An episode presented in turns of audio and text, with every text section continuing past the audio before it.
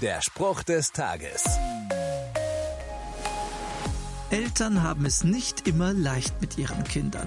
Umgekehrt ist es aber auch so. Und so mancher Teenager wünscht sich die Eltern von Freunden statt die eigenen Eltern. Die fremden Erziehungsberechtigten scheinen irgendwie cooler und lässiger als die eigenen.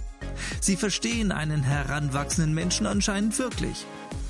Dass besagte Freunde das irgendwie ganz anders sehen, steht auf einem völlig anderen Blatt.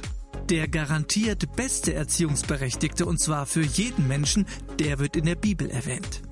Der Autor des Hebräerbriefs schreibt dazu, Gott aber weiß wirklich, was zu unserem Besten dient, denn wir sind seine Kinder.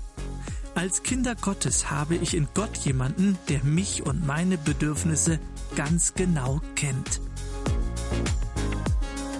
Der Spruch des Tages steht in der Bibel. Bibellesen auf bibleserver.com.